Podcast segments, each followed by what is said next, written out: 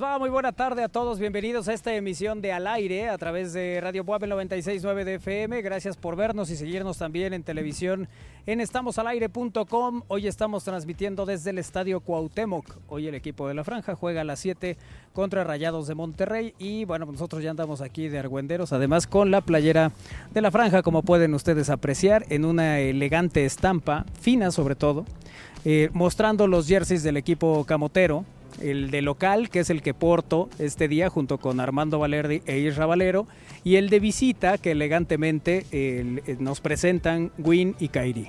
Mira, Kairi sí en la, en la pose de modelo. Tiene mayor elegancia, Sí. claramente, Kairi. Sí. Claro. Sí, Puedo intentarlo, bien. pero, pero creo que no me sale. Ponte No, así no como. no, pero todos parecían man- maniquí. Ponte con un maniquí así como. Ándale, como eso así, sí. como desgonzado, como así. Prefiero como de, como dice Armando, como de luchador de los... ¿Así? De Ajá. cuando éramos niños. Ándale.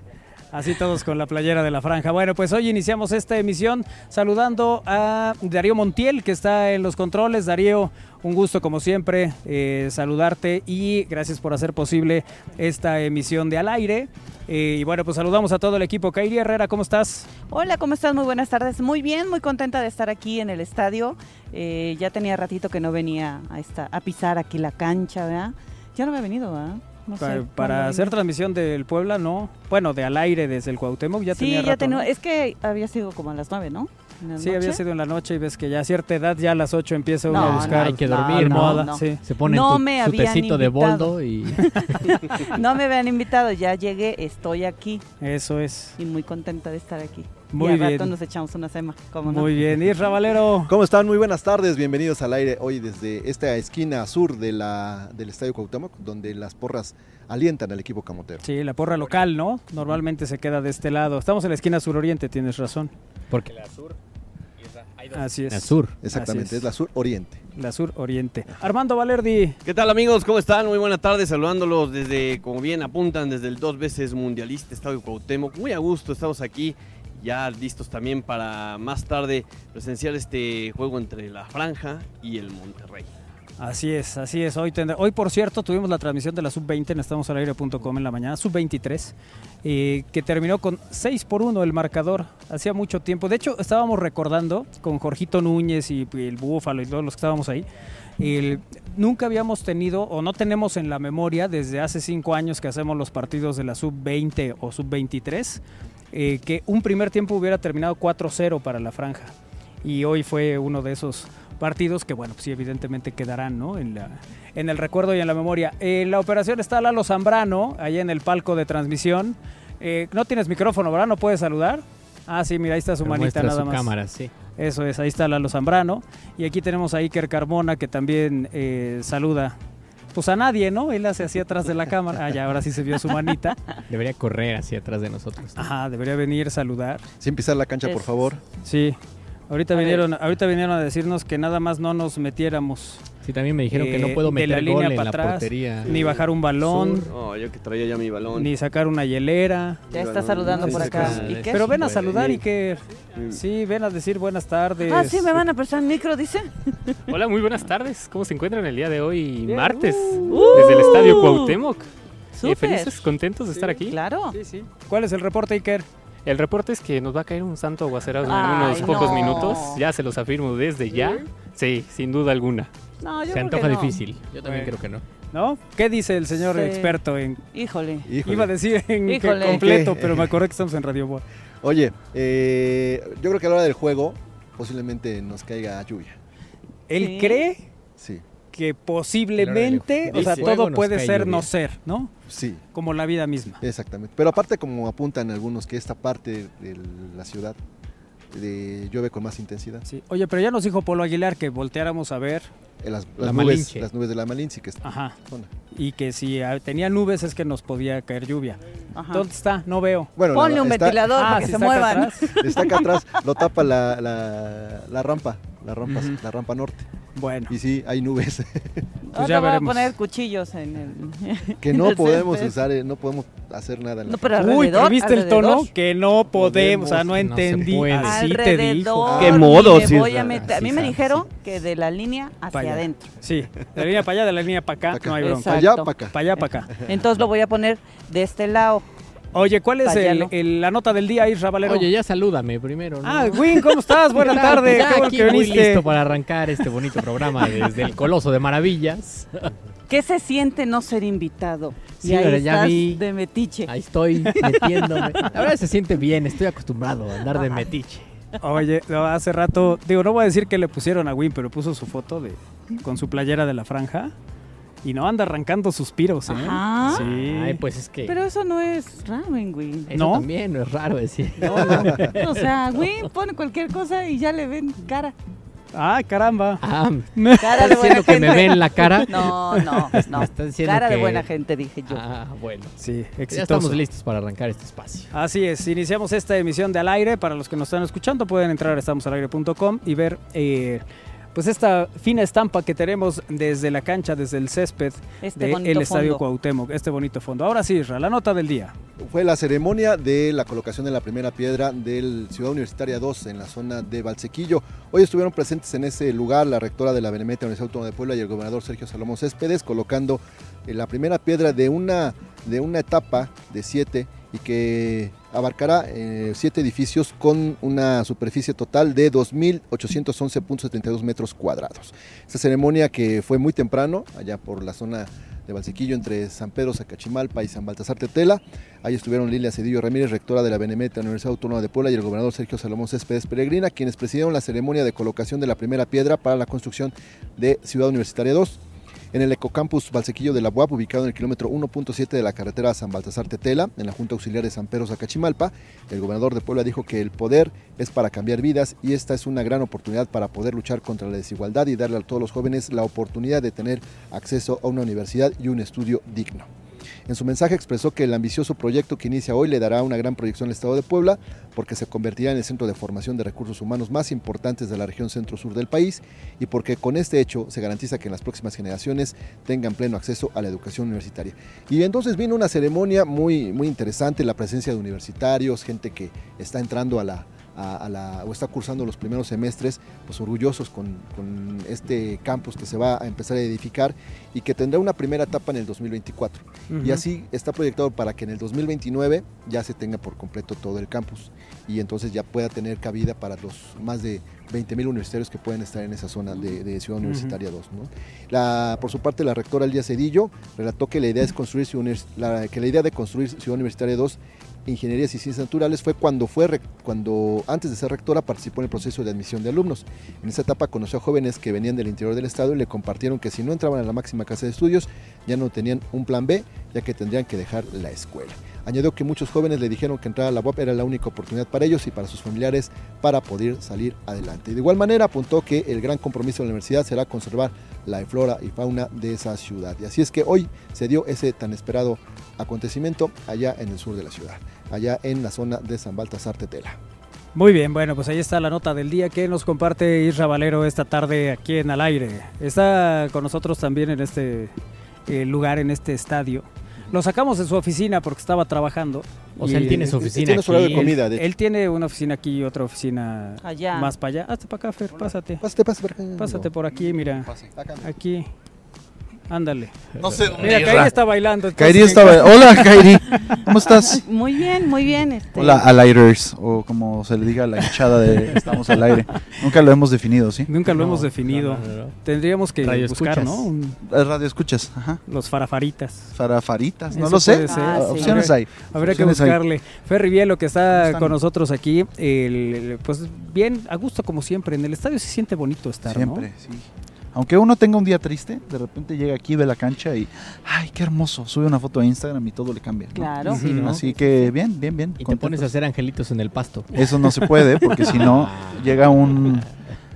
No, si nos estás viendo, hay una persona encargada de la operación del estadio que tiene una resemblanza particular a este personaje de la serie La Casa de Papel, Moscú.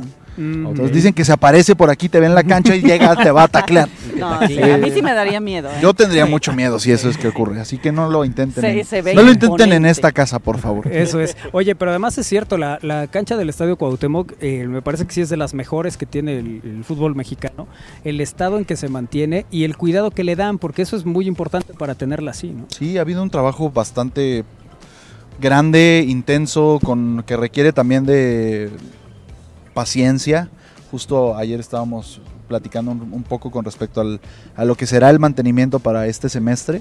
Y bueno, mes y medio la cancha no se va a usar, pero se estará poniendo nueva semilla, se estará preparando para el invierno y demás, todo para que en enero quede como tiene que estar para jugarse, ¿no? Así que sí, muy bien, un aplauso grandote a la gente que trabaja aquí en el estadio para hacer que la cancha luzca perfecta, porque así es, han, pasado los años y se mantiene en muy buenas condiciones. Oye, y otra cosa que se ha trabajado mucho, Fer, desde el club es la experiencia para el aficionado cuando viene al estadio, que no sea únicamente pues llegar al partido y ya, sino que haya posibilidad eh, pues de tener activaciones afuera, estas cosas que, que han trabajado. al Sí, respecto. justo, trabajamos muy en conjunto con las marcas, tanto los patrocinadores como socios comerciales que son tan relevantes eh, como ustedes para nosotros. Y bueno, el, el partido no empieza para nosotros a las 7, sino dos horas antes abrimos las puertas. Eh, tenemos el happy hour, pueden venir a pasarla A chido acá antes de, antes de que arranque el partido. El happy hour, para todos aquellos que no sepan, es dos cervezas al precio de una. No sabía si podía decirlo por política universitaria. sí, pero no la marca. Qué bueno, no lo dije, ahí está. Los Así que, los ¿viste? Solo Los dije happy hour, me, me- Está bien, me está mantuve bien. al margen. Ahora, en Ajá. este espacio le llamamos cervezcos. Cervezcos, ah. Dos cervezcos por uno. Exactamente, pues bueno, dos cervezcos por uno. A partir de las 2 de la tarde, eh, activaciones de cuan- cuanta cantidad de patrocinadores eh, tengamos, incluida hay varios patrocinadores que tienen la posibilidad y socios comerciales como estamos al aire de tener a invitados al aire que bajen a la cancha presien- pre- presencien el, el entrenamiento a nivel de cancha para los abonados hoy estamos a partir de este torneo implementamos no solamente el bajar al, al calentamiento sino que pueden recibir al equipo a la llegada de- del autobús y, Y en el túnel, ¿no? ahí en el túnel por ahí han de haber visto fotos de Sí. la gente muy contenta saludando al equipo y ca- cambia por completo el cómo, cómo la gente percibe y siente el cariño al equipo y eso está muy muy chingón.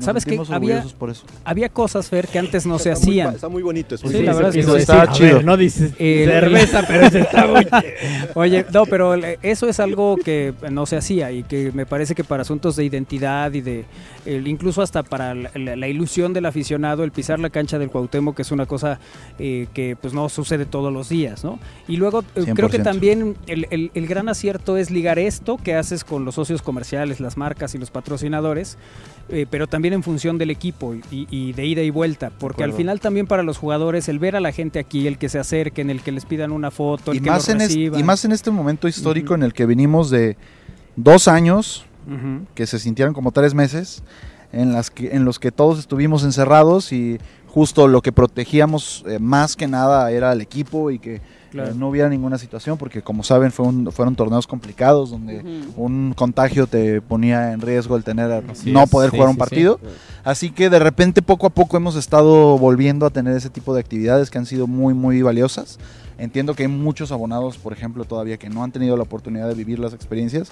Que tengan paciencia es para todos y estamos trabajando para que previo a que acabe el torneo tengamos una actividad más bien do- de una a dos actividades con todos los abonados eh, tenemos el tema de, en el día de partido, esto que ya platicamos. Estamos haciendo una cosa increíble que se llama eh, las noches del. Ujú. Y básicamente hacemos un tour con tres a cuatro jugadores eh, del estadio previo a nada, que cerremos las puertas del estadio, conocen el vestidor, la cancha, el túnel, los jugadores cu- cuentan anécdotas de- del torneo y demás. La verdad es que vale, vale mucho la pena. ¿En día de partido es eso? No, eh, No. pre- en un día, una semana de partido que no tengamos generalmente visita porque las visitas acaban complicando, sabes, se viaja y demás. Entonces, una semana, una semana de partido local tenemos eso, por lo menos una vez al mes. Será algo que yo creo que el próximo torneo ha- haremos más, más de una vez al mes.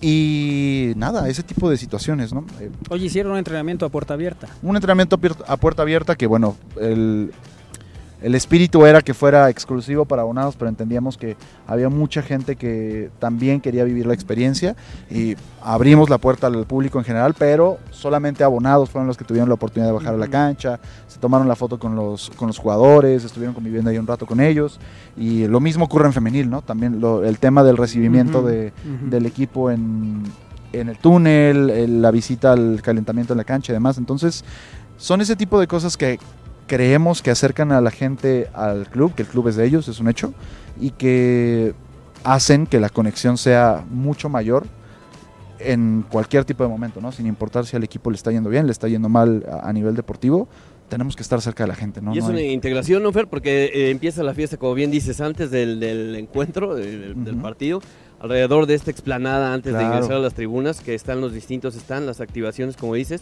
y además, al último, pues también el after. Y que hay enfrentado, mucha ¿no? tarea pendiente ahí en, en ese aspecto, porque sin duda que podemos y debemos hacer mucho más, pero el after enfranjado es un gran ejemplo de cómo aprovechamos espacios que de otra forma sería solamente salir de la, del estadio, irte a tu casa, a, oye, quédate aquí un ratito, convives un rato, tenemos dos por uno todavía en cerveza, sin mencionar marcas. Cervezcos. Cervezcos. Cervezcos. eh, discúlpenme. Y Oye, es una esperas a que se vaya el, eh, esperas a que se vaya el tráfico. Tenemos la zona Franja Kids, tenemos este, digo, hay muchas cosas. Por ejemplo, hoy estamos a, espero que sí podamos anunciarlo, pero el tema de transporte nocturno, no solamente el transporte que hacemos desde Paseo Destino hacia acá, que esos son cuatro autobuses que salen en, en horarios distintos, sino que también eh, junto con el gobierno del estado trabajamos para que haya rutas extendidas, hay seis rutas que van a distintas partes de la ciudad, eh, generalmente en partidos de, que jugamos a las 9, pero hoy por la mañana eh, me escribieron, oye, ¿cómo ves? Lo hacemos a las 7 y dije, bueno, si, si ustedes están de acuerdo, lo hacemos, no tenemos claro. ningún tema, ¿no? Entonces, eh, ese tipo de, de situaciones estamos todo el tiempo pendientes para que, para que ocurran y que sean de la mejor manera. Y am- abonando al tema de experiencia, y creo que si alguien no ha venido últimamente, creo que es súper relevante. Cada zona del estadio abrimos en un partido como es el partido de hoy de Rayados, cinco zonas, que son las eh, cuatro inferiores y la que tenemos aquí enfrente de nosotros, que es la rampa oriente. Tiene por lo menos a tres supervisores de experiencia. Son unas personas que van con una, una chamarra que dice monitor de experiencia, ¿te puedo ayudar en algo? Y literalmente, si a un vendedor no le dio el cambio como tenía que ser, se pueden acercar con él y él les va a ayudar a que les devuelva el cambio. Si no saben dónde está su encontrar lugar, todavía un vendedor que hace un, un torneo no me devolvió mi Desde el cambio. año si pasado. tienes el, mira, si tienes el número del vendedor y sabes qué era lo que vendía, claro que Ah, puedes, no, Isra, no, sin no, problema no, alguno. lo- por supuesto que no, no lo tengo, ¿no? Pero, Pero es algo Si era que- en este que- estadio también. Isra venía cuando... si fue en el estadio de Toluca no podemos hacer nada, Israel. estaba yo en la, en la platea. En la O platea sea, Isra venía cuando vendían camarones. Sí, sí, sí. En el un los veganos estraza. Bueno, Isra, eso ocurrió en 1998, No, fue ya no podemos hacer eso. Este, pero, por ejemplo, ese tipo de cosas, a veces la gente lo sabe, hay gente que no lo sabe y es importante que ustedes nos ayuden a difundir ese mensaje. Justo existen este tipo de, bueno, estas personas que son parte del staff del- de la operación en el día del partido, que nos ayudan a, ayudar a la gente, ¿no? A que no tengan ningún tema. No saben dónde hay un baño, ellos se pueden acercar. No saben dónde está su lugar, ellos se pueden acercar y preguntarles. Si tienen el tema con que no les entregaron el cambio como tenía que ser, se pueden acercar y les van a ayudar a resolverlo.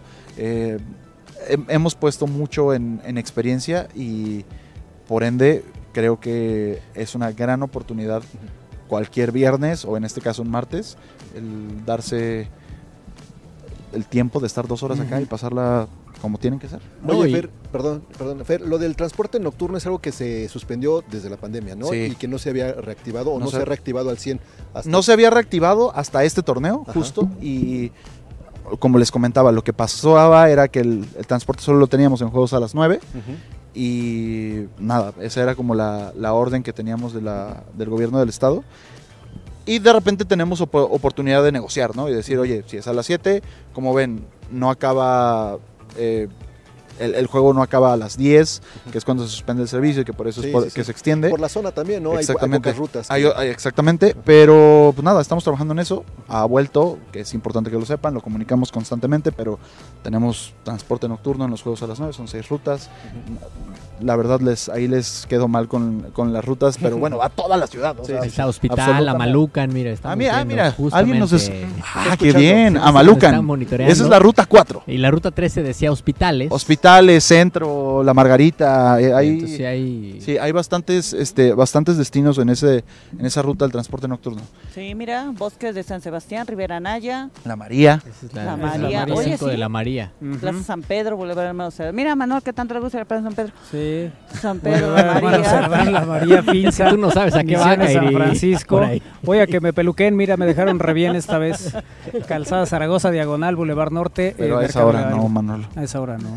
Sí, La, la Margarita, como les decía, pero bueno, eh, justo es hay distintas actividades, distintos beneficios Gracias. que queremos hacer para sí, gracias a quien Mira, sea San que nos esté si- viendo. si, no sí. me llevan, me Te- voy te puedes ir sin Claro, problema. al rato me quedo. Este, sí, mira. Y bueno, ahí está la- las opciones que tenemos para que la gente venga y regrese seguro a casa, ¿no? También. Oye, Fer, y también, a ver, comentar. Hablabas mucho de esta experiencia que ustedes ofrecen, pero venir al estadio en sí a ver un juego ya es toda una experiencia. Por supuesto. Y es una experiencia que puedes compartir con amigos, con familia. Es el estadio más accesible de la Liga MX. Fin. No hay, no hay nada que se le compare a esto. El- es el ambiente más familiar de la Liga MX. Hay, yo no sé, a ver si se acuerdan de la última vez que escucharon algún tema de una bronca o algo por el estilo, fue seguro en el 2015. ¿no? O sea, no ha vuelto a pasar algo algo fuerte, es- esa vez de la gente de Rayados y las justo y las Sí, butacas, ¿no? las butacas, Sí, Este, No, pues pero de ahí fuera es un estadio familiar, es un estadio en el que ves eh, gente de todas las edades. Tenemos, hemos propiciado el tener promociones que hagan que eso ocurra. Por ejemplo, para este partido tenemos 500 entradas para niños y, y para mujeres con Playa del Puebla en esta zona en Platea Oriente y en Cabecera Norte, por allá. Ya, de allá. Entonces, eh, bueno, lo que queremos es que la gente venga, que la gente, por supuesto, se la, se la pase pues muy bien. pase bien. Y, por ejemplo, este vale la pena aclararlo porque qué mejor decirlo que en Radio WAP. Esta semana fuimos a la Facultad de Administración. Contaduría, ¿están juntas? Sí. Sí, sí. Eh, y, e invitamos Sí. a 500 estudiantes. Es una promoción que vamos a hacer, eh, vamos a estar yendo a las universidades. Son 500 estudiantes con credencial de, De la de universidad. la universidad a que vengan, ellos ya tienen la información, así que no los no lo voy a spoilear ni voy a hacer para que alguien salga ahí vivo, ellos saben a qué puerta tienen que ir y demás. Ajá. Este, pero bueno, ese tipo de situaciones son las que estamos propiciando para que la gente venga, no solamente con abono, no solamente con boleto, no, en fin, queremos que haya una nueva nueva camada de aficionados al Puebla y que se den cuenta de lo que dijo Win ahorita, venir al estadio per se es una experiencia muy divertida, podemos hacerla aún más. ¿no? Oye, lo van a hacer con distintas facultades de la UAP, de la supongo. UAP, de otras universidades, y universidades, arran- sí. arrancamos como no podía ser de otra manera con la UAP, ¿no? Ujú. Eh, que será el, el- pues algo me parece muy acertado además, ¿no? El- para que la gente disfrute de algo por primera vez los que no hayan venido y seguro se enamoran y regresan. Sin duda. Eh, porque eso, eh, eso nos pasó a muchos, ¿no? A lo mejor en otra época y a otra, en, en otra circunstancia. Vamos a hacer una pausa. Ahorita que regresemos, vamos a platicar con el autor de Leyendas Enfranjadas, Mario Riestra, que ¿Ya se llegó? va a enlazar con nosotros. Ah, no, está enlazado. va- sí, está chambeando, lo sacamos de la chamba. Este, Qué bueno que chambé por nuestro país. y vamos a platicar con él de Leyendas Enfranjadas, libro que se presentó, por cierto, aquí en el Cuauhtémoc. Aquí Entonces, atrás, Aquí atrás. justo. Exacto. Ahí es. Entonces, hacemos pausa, regresamos, platicamos con Mario Riestra eh, de este libro Leyendas Enfranjadas y seguimos aquí con Ferry Bielo en el Estadio Cuauhtémoc. Hoy al aire desde este sitio que, bueno, pues para todos los poblanos representa cosas muy bonitas. Pausa, regresamos. Es al aire.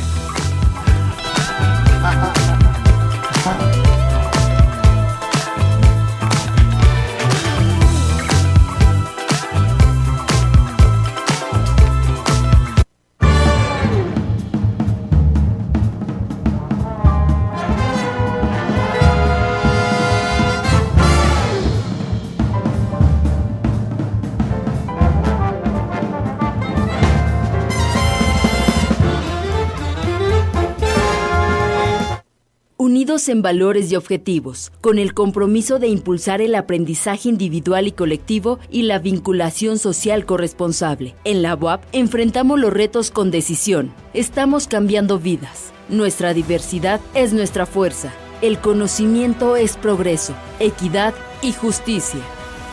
Segundo informe de labores. María Lilia Cedillo Ramírez. Decisión es futuro. Benemérita Universidad Autónoma de Puebla. Bye.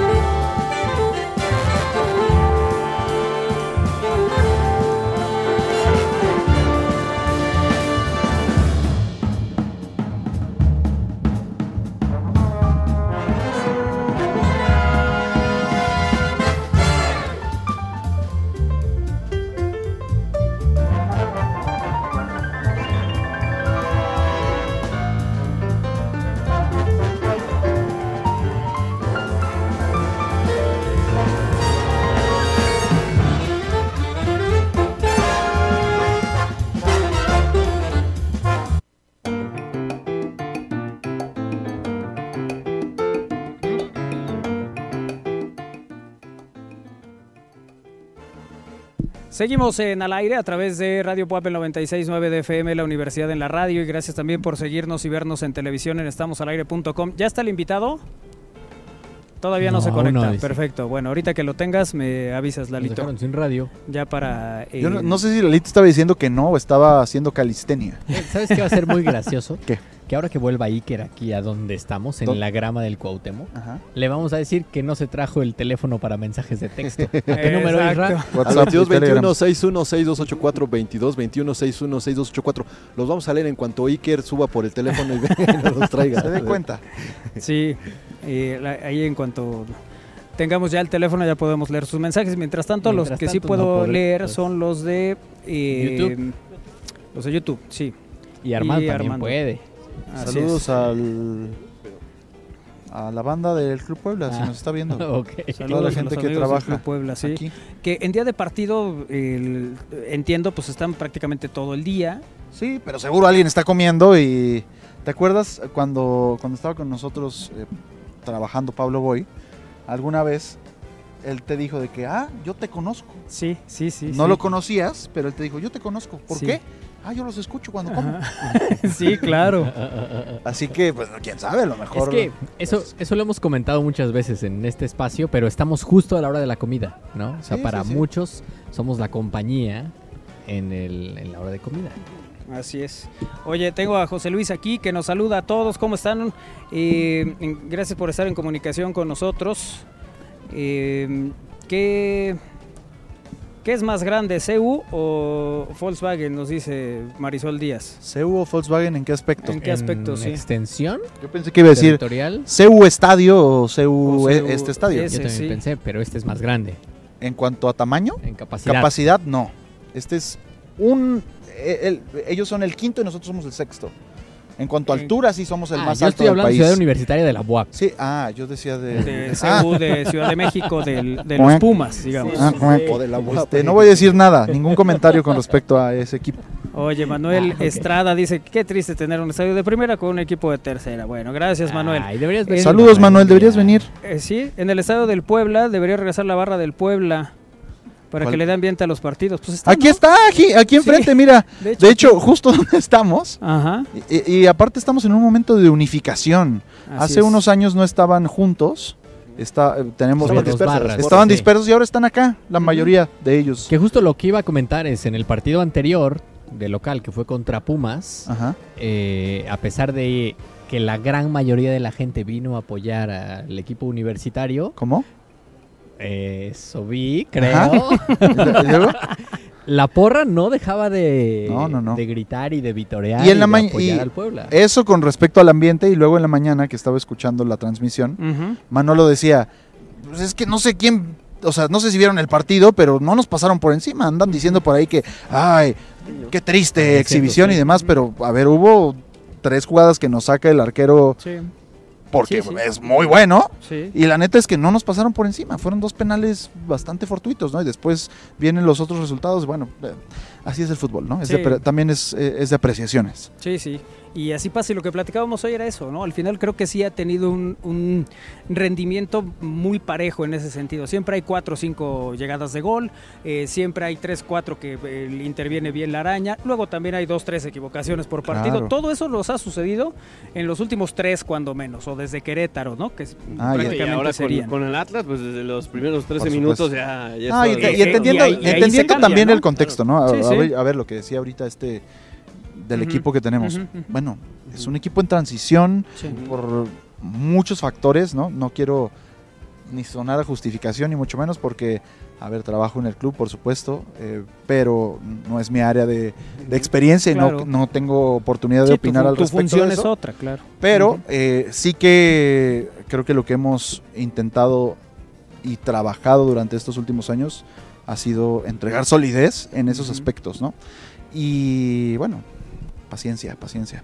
Sí, sí, el- el- por eso decía, hay veces que las cosas se te dan y hay veces que eh, pasa lo mismo, pero el, el Pero, resultado ver, es adverso. Insisto, ins- insisto. Insisto. Insisto que es como insistir, sí. pero con X. Ajá. Sí, sí, sí. Excelente. No tengo nada más. Insisto era lo que hacía el Papa Benedicto, de hecho. Así es. Exactamente. Ajá, insisto. Ajá. No, que insisto, más allá del resultado y de lo que se ve en el terreno de juego, creo que al final la experiencia de venir a ver un partido al Estadio Cuauhtémoc, Sí. con toda la gente, con toda la vibra, con el 2 por 1 con Sí, con todo lo que las se hace alrededor. Con los fuegos sí, artificiales cuando tenemos, con Sí. las activaciones de medio tiempo, obviamente con La encontrarte con celebridades cuando ves a Kairi ahí en los pasillos. Ah, Kairi, me regalas una foto, por supuesto. Esa- sí. Ese tipo de cosas Sí, son algo que no se compara con nada. Aquí, aquí estoy, aquí estoy.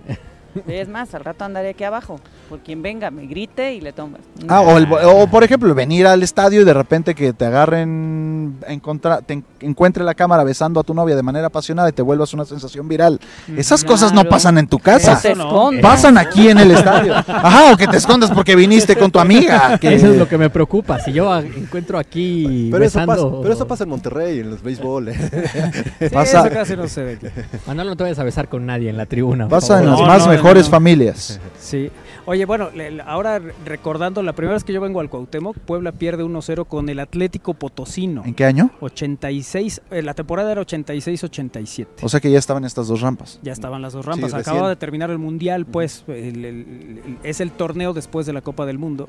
Y más allá del resultado, que evidentemente fue una derrota para el Puebla, yo a partir de ese momento eh, me quedé enamorado de este lugar, ¿no? Y de ver el- las porterías y las redes y los jugadores y todo y toda esta historia, ¿no? Que, que había quien, bueno, de hecho el propio Mario lo, lo retrata en este libro y ahorita lo platicamos, el, y quien de repente el vivir esto, eso que ves en televisión y que el, pues a veces te, te parece como, pues sí, ahí está, ya cuando lo ves acá y lo vives es otra cosa, es Sí. como un concierto, una, la música en vivo. Ah, Pues. cuando, cuando abrazas a la persona de al lado sin tener ni Ni mendiga idea, idea de sí. quién es, Sí, sí, sí. es eh, tu vida cambia, ¿no? Eh, 100%. Es, eh, es una experiencia bien bonita. Sí, sí, sí. Ya Vengan está al estadio Mario, al rato. Ya está Mario Riestra en comunicación con nosotros, lo estamos haciendo a través de Zoom. Mario, ¿cómo estás? Buena tarde. Ay, Muy buena tarde, querido Manolo, qué gustazo. Me encantaría estar allá con ustedes presencialmente, pero tuvimos por aquí sesión. Sí, hombre, te sacamos de la chamba, Mario, pero ve nomás el escenario que teníamos para platicar contigo. No, hombre, inmejorable. Y ahorita que los escuchaba, recordando esa época del estadio, Sí, cuando todavía había muchas más banderas, hoy ya se prohíbe el introducir estos palos de madera, sí. y volaban, y volaban lo- el papel higiénico por las gradas, ¿no? Era impresionante Sí. cómo se veía. Sí, oye, estábamos recordando y ahorita un poco nos, nos llevó ahí la plática. Eh, tú en, en el libro hay un eh, momento en que narras lo que vive tu hermano cuando llega por primera vez al estadio y esta emoción de decir, son reales, ¿no? Sí están, porque los veía en la tele y era muy pequeño tu hermano, Mario. Sí, pues ahí, eh, esto debe haber sido en el Mundial del 86. Ujú. Eh, ahí nos llevó mi padre a ver algún partido de primera fase en, en- en- en la, en la cabecera sur, más o menos en la, la rampa, digo, perdón, en la curva de hoy de la porra. Y mi hermano habrá tenido tres años y esta anécdota que nos tocó vivirla, mi papá la contaba siempre orgulloso porque, am- digamos, transcurriendo los primeros minutos del partido, se, se levanta mi hermano a gritar despavoridamente, es que son de verdad, son de verdad. La gente le aplaude pues, la, la puntada infantil de darse cuenta que está en un espectáculo en vivo, ¿no? claro. Claro, y lo que implicaba, ¿no? Estar en el Estadio Cuauhtémoc. Leyendas enfranjadas, Mario. Es el libro que presentaste aquí en el Cuauhtémoc hace, ¿qué fue, Fer? Un par de semanas, ¿no? Un par de semanas, tres semanas, ¿no, Mario? Tres semanas, sí, aproximadamente. Y que se presentó aquí, que además se reunieron Sí. muchos Fue la... históricos. pa- para el aficionado del Puebla, o sea, Mario, la convención de, la- de las estrellas del Puebla y el, el poder haber eh, poder haber acumulado esa cantidad de leyendas aquí, creo que no tiene, no, no tiene comparación, ¿no? Ha de, ha de haber sido una alegría inmensa. ¿Cómo no? El- ahorita nos, nos dices, eh, Mario, porque Leyendas Enfranjadas, que fue el libro que presentaste, tuvo esto que dice Fer, la reunión de muchas leyendas, de muchos jugadores históricos para Puebla. Sí, la verdad fue algo muy lindo, con mucha franqueza y mucho orgullo.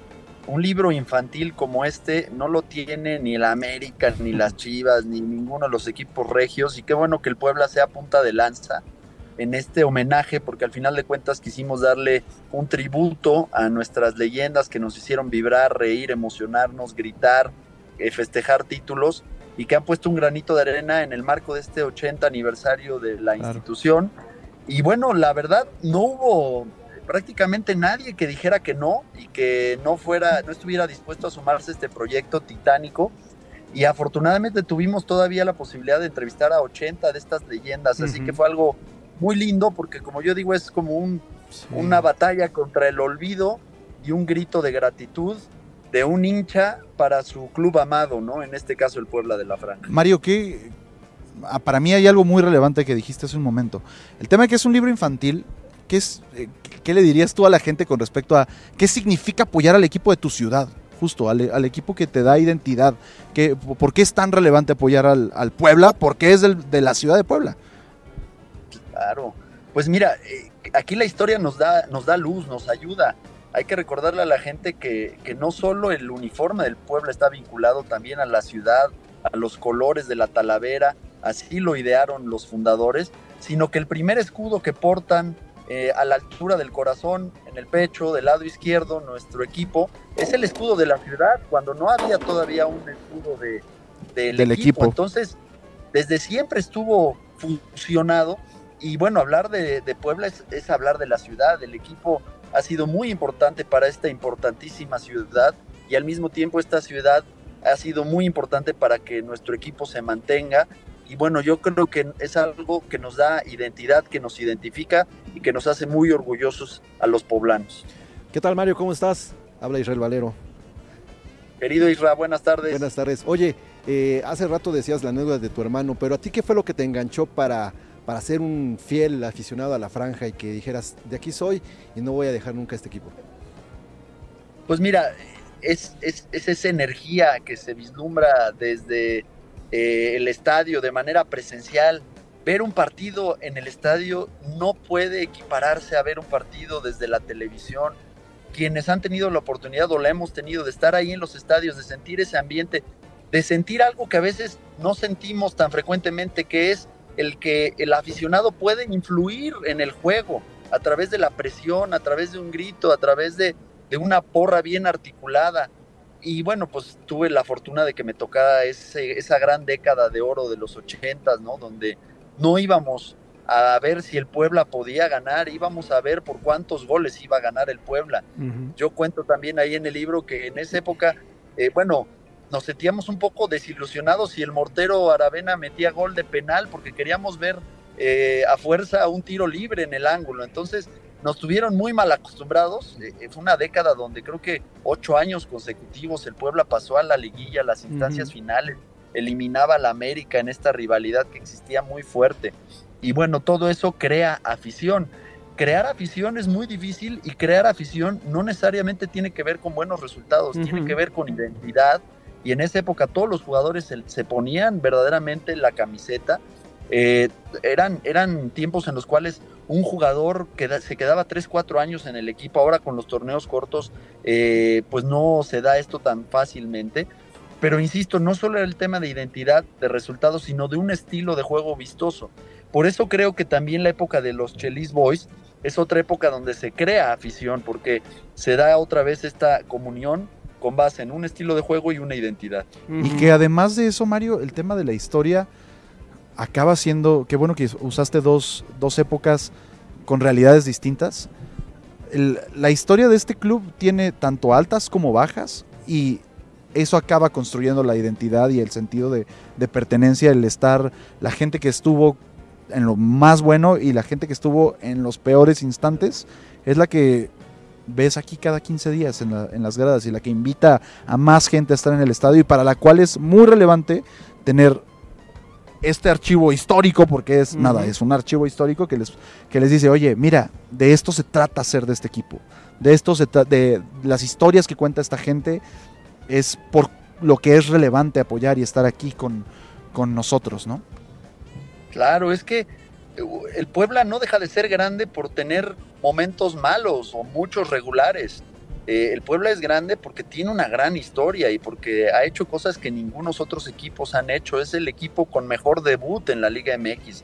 En el 44 debuta siendo campeón de Copa y subcampeón de Liga. Es de los primeros en traer seleccionados argentinos al fútbol mexicano, de los primeros en traer españoles aprovechando la guerra civil.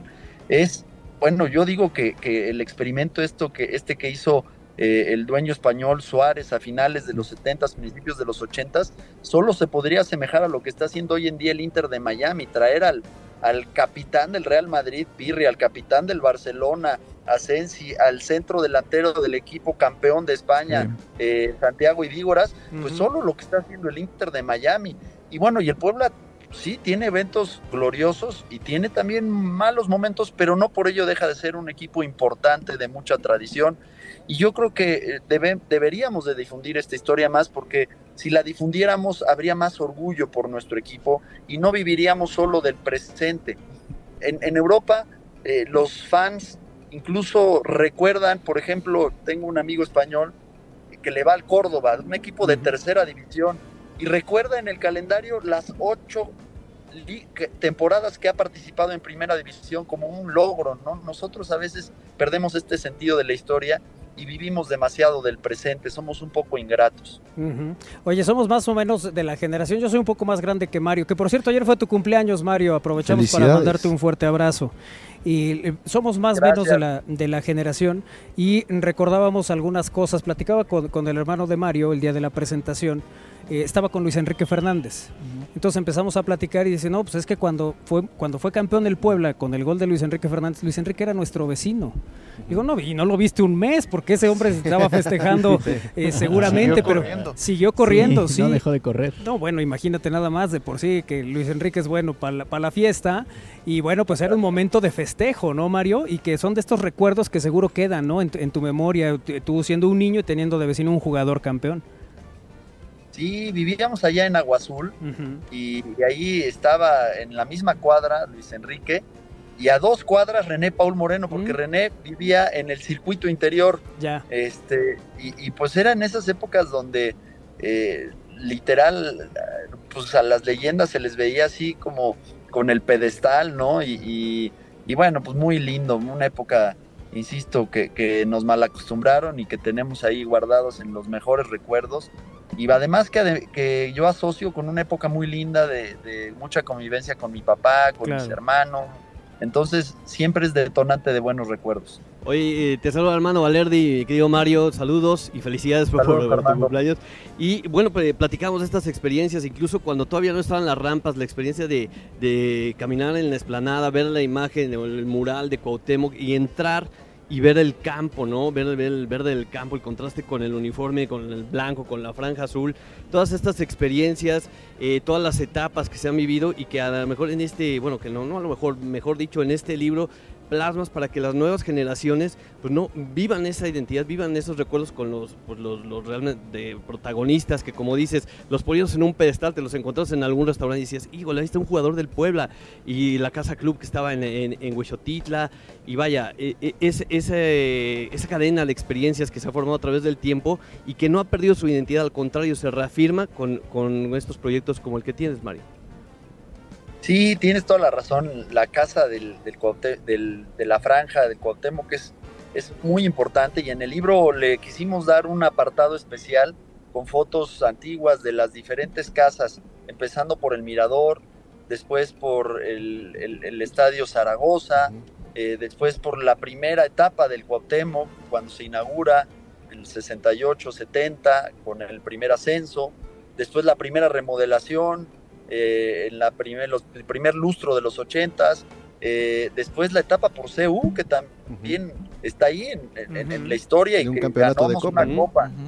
Y, y la última, ¿no? Del, del Cuauhtémoc, entonces le dimos su espacio importante y justo este libro va a permitirle a los, a los niños entretenerse, porque quizás, y esto sí hay que reconocerlo, había al- algo de literatura sobre el Puebla, Sí. el, el libro del Mame Cutoleng, del libro de Isaac Wolfson, el libro de Pedro Ujú. Ángel Paloma, el último libro de la directiva, Sí. pero son, no son tan de fácil lectura, ¿eh? son más de consulta, de, de echar un ojo a las fotos, y este creo que es más digerible para los niños, pero también con la ventaja de que lo puede agarrar un adulto mayor y, y, pues remontarse a sus épocas, porque va a encontrar ahí también a los ídolos de hace 30, 50 años.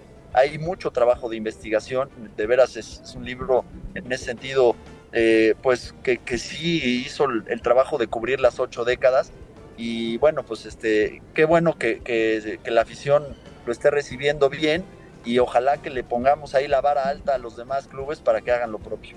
Oye Mario, ¿vas a hacer más presentaciones? Me había dicho el ruso que tenían una pendiente, ¿no? Sí, canijo ruso, no le ha puesto fecha, pero sí, vamos a, eh, está, está comprometida la presencia del ruso, Sí. está también la comprometida la presencia de Rabaida para una presentación, estamos cuadrando fechas. Este viernes tenemos una eh, y el lunes tenemos otra. El viernes vamos a estar con Arturo Cañas, ahí en, en- en- en la 11 Sur y esquina 81 Poniente. Y el lunes con eh, Jesús, Jesús López Chargogoy y Gustavo Moscoso, con algunos rotarios. Y la idea es seguir acercando estas presentaciones también a, a, pues a diferentes colonias y juntas auxiliares de la ciudad, ¿no? a que puedan conocer un poco más a nuestros ídolos y, y también la historia del pueblo. Claro, porque en este libro ustedes pueden encontrar eh, la- las charlas que tuvo Mario con personajes como el Búfalo, como Bartolota, Marcelino Bernal, Emilio Maurer, Arturo Migoya, Sergio Almaguer, Axel Bierbaum, Silvio Fogel, eh, Hugo Fernández, Moy Camacho, Muricy Ramalo. Hombre, eh, le- leyendas, ¿no? Figuras que fueron construyendo este equipo, incluidos evidentemente Manuel Jiménez, López Chargoy, el, eh, Joaquín Díaz Loredo, ¿no? Alfonso More. Sobero, el More, la gran historia del More.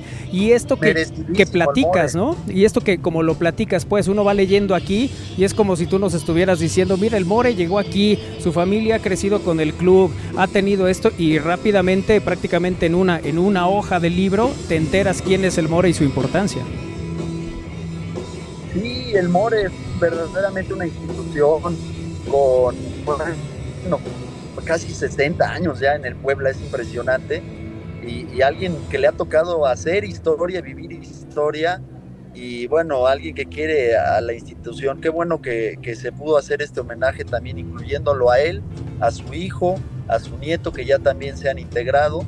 Y justo son estas microbiografías que me parece que inspiran a, a los niños porque todos pasaron por, por dificultades. Son 100 historias de éxito, pero detrás de cada historia de éxito hubieron obstáculos, adversidades y también, ¿por qué no?, fracasos que tuvieron que eh, pues, sortear o, o sobreponerse. Claro. Y así es la vida y eso es parte de lo más bonito que hay que contarle a la gente porque es posible alcanzar la meta. Oye, y tú eh, constantemente vienes al estadio, ¿no? Lo vemos en redes sociales, compartes que vienes con la familia y bueno, también ahí se van generando nuevos aficionados. Así es, ya, ya mis hijas tienen el vicio de la franja y ahora ellas son las que me llevan a mí. Entonces, este, primero Dios, hoy estaremos también ahí acompañando a, al Puebla contra el Monterrey y es parte de un ritual familiar que ya religiosamente llevamos a cabo cada vez que juega el Puebla y que pues qué, qué bonito, además les ha tocado a ellas una buena época con esta etapa del Arcamón, eh, donde les tocó partidos importantes, interesantes, y eso también generó, generó afición en ellas, ¿no? Claro, claro que sí. Oye, te- Mario, te- ¿y si llegas al 2 por 1 o no? No, pues tengo que pasar por mis franjabonos. Ah, mira, todo al estadio. Eso es, eso es. Mario, pues te mandamos un abrazo nuevamente por tu cumpleaños ayer y bueno, gracias por platicar con nosotros, por compartirnos estas leyendas enfranjadas eh, y bueno, pues ya nos veremos en más presentaciones que tengas eh, de este libro y por lo pronto pues mandarte un abrazo. Estás en la Cámara de Diputados, en la chamba y, y saliste un ratito a hablar con nosotros. Así es, muchas gracias, querido Manolo, y, y a ver si hacemos alguna dinámica para, para obsequiar a los enfrajados algunos libros Ah, este, a perfecto. través de ustedes. Perfecto, tú me dices y claro que sí, los ponemos aquí a disposición, Mario. Órale, ya estás. Nos Venga. de acuerdo para mandarles. Listo. Un abrazo sincero. Gracias, que Mario. la franja. Gracias, Mario. Gracias. Buena tarde. Gracias a Mario Riestra, que ha estado con nosotros platicando de estas leyendas enfranjadas. Eh, de verdad que aquí pueden ustedes encontrar el- eso que necesitan saber de la, de la gente que ha construido, porque es cierto, el- la- digamos que los cariños no se construyen por triunfos, porque si así fuera, ¿quién iba a querer al equipo de los Claro. radioescuchas? ¿no? El- siempre les ganamos, pero aún así les tenemos cariño, es decir, Sí, pues. se construye eh, un poco con el, pues estos pasajes, ¿no? Los positivos, los negativos, pues es parte de la historia que, eh, pues como lo dicen en el eslogan, nos une. Así es. Bueno, vamos a hacer una pausa. Regresamos, es al aire a través de Radio Puap 96.9 de FM, la Universidad en la Radio. Y gracias por vernos, seguirnos y acompañarnos en estamosalaire.com. Pausa, volvemos.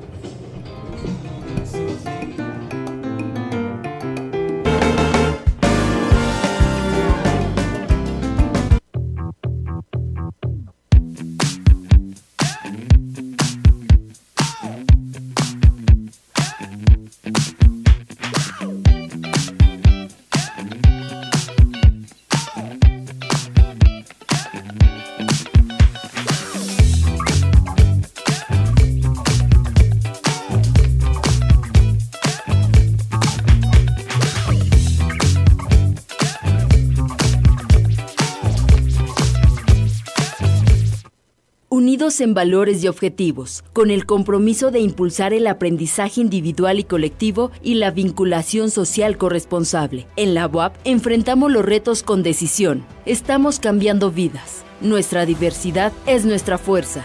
El conocimiento es progreso, equidad y justicia. Segundo informe de labores, María Lilia Cedillo Ramírez. Decisión es futuro. Benemérita Universidad Autónoma de Puebla.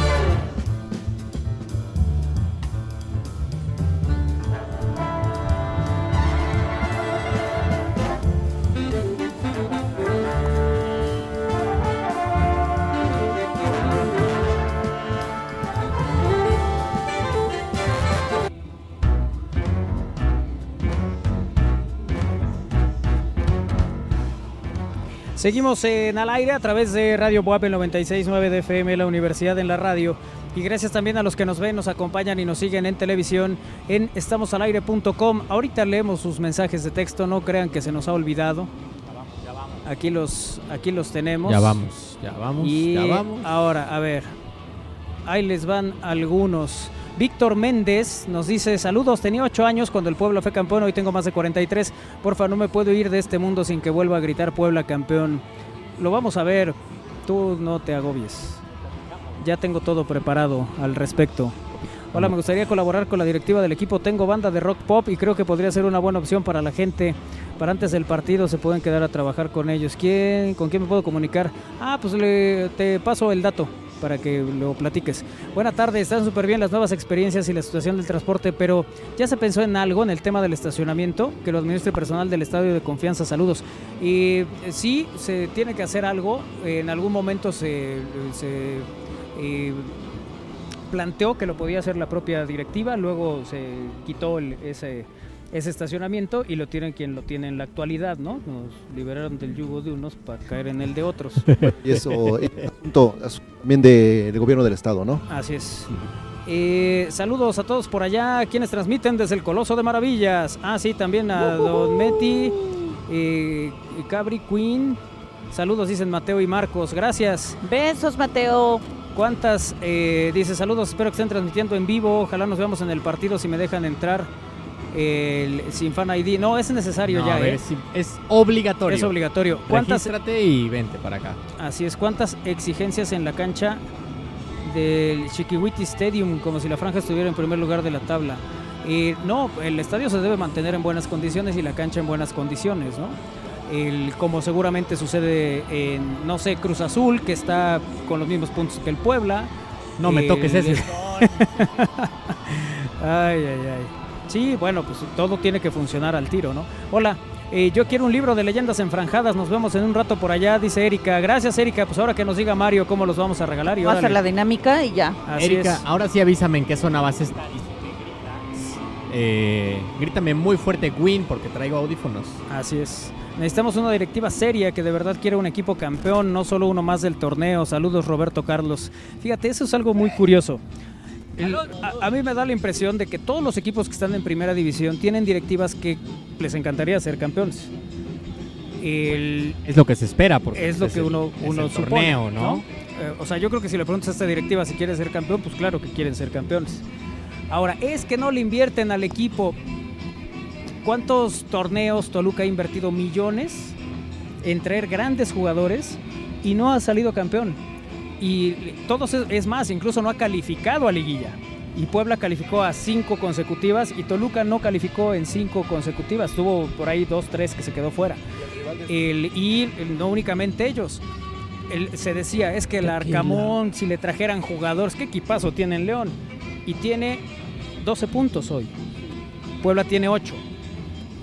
O sea, estamos hablando de que la diferencia no es tanta, ¿no? Entonces, no es fácil ser campeón, pues, en términos generales, en cualquier torneo. Y en el Pues si fútbol no, cualquiera mexicano, sería exacto. campeón. Cada torneo estamos esperando eso. No, y, y ese, y ese es el punto, el que de repente dice uno, a ver, pues sí, claro, todo mundo busca que el equipo pueda ser campeón y a veces no tiene que ver con grandes inversiones. Ahí está el América.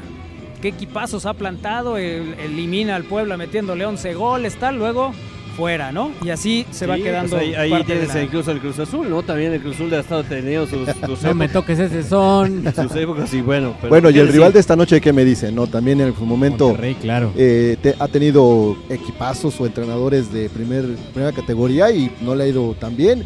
Recordemos que el Puebla lo eliminó en un partido de reclasificación. Es cierto, sí, sí, sí. Sí, sí. Entonces- Sí, a, ve- a veces no es una sola cosa, pues. Ajá. Digo, entiendo, ¿no? Que, que de repente, pues es que pues, queremos ver a este equipo campeón. pues, claro. Entendemos que todos nos enojamos, claramente nos enojamos, sí, porque queremos que metan goles y ganen, pero pues a es. veces no se puede. Y, y esa es un poco también una de las características de la Liga MX, ¿no? Del fútbol mexicano. Que no tienes al mismo equipo con un dominio hegemónico eh, y que además, pues, con lo bonito y mágico que es el fútbol, cualquier cosa puede pasar en el terreno de juego, ¿no? Pero Sí, qué aburrido sería que el mismo equipo ganara todos los años, ¿no? También. Yo creo que sí. Eh, sí. Ahí tenemos a la Fórmula 1, no le digan ahí que... Que eso debe sucederle, o sea, me imagino que el que gana todo el tiempo eh, no pensará eso, qué aburrido, que gane yo siempre, ¿no? Pero bueno, para el no pero el aficionado, el aficionado en general del fútbol, pues ha de Claro. caer en esa, en ese a ver, es que, es que además así es un poco, por eso el fútbol le encanta y le gusta a muchos. Porque el Real Madrid con toda su inversión puede quedar fuera con el Alcorcón, que es un equipo de una división mucho más abajo que donde juega el Madrid. Que de repente el Puebla con una nómina eh, pues más modesta puede dejar fuera al Monterrey que hace las grandes inversiones por torneo y que pues, por eso el- es que uno los partidos evidentemente se tienen que jugar y, y dos pues es la posibilidad de que en la cancha pues son 11 contra 11 y que las condiciones se pueden dar para que esto suceda. Sí, es, pues ahí también tienes al Barcelona, ¿no? Con estrellas y en un equipazo. También tiene sus épocas, ¿no? Entonces, es de, como tú dices, 11 y, y así es, así se mueve esto. Así es esto, a veces Oye, se da, a veces no sí. se da. Edgar Munive dice, tenía 8 años cuando el Puebla fue campeón. Eh, porfa, no me puedo ir de este mundo sin verlos campeón otra vez. Decretado. Y eh, Leo Fede Estefanoni nos dice, ¿el Fan ID es necesario para cada visitante o puede obtenerse uno por familia? No, no, No. Es, es individual. Personal. Es individual y es para mayores de edad. Los niños no tienen que sacar su fan ID. Sí, dice que qué gusto verlos a la luz del sol radiante. ¿Creen que vaya mucha gente hoy al estadio? Híjole, es que es complicado. El, uno, porque de por sí, si fuera domingo a las 12 y todo lo que se ha dicho, tampoco viene mucha gente. El- lo segundo es que es un día de trabajo. ¿No? El- y el partido arranca a las 7 de la noche. Muchos a las 7 están saliendo de sus trabajos, algunos hasta las 8.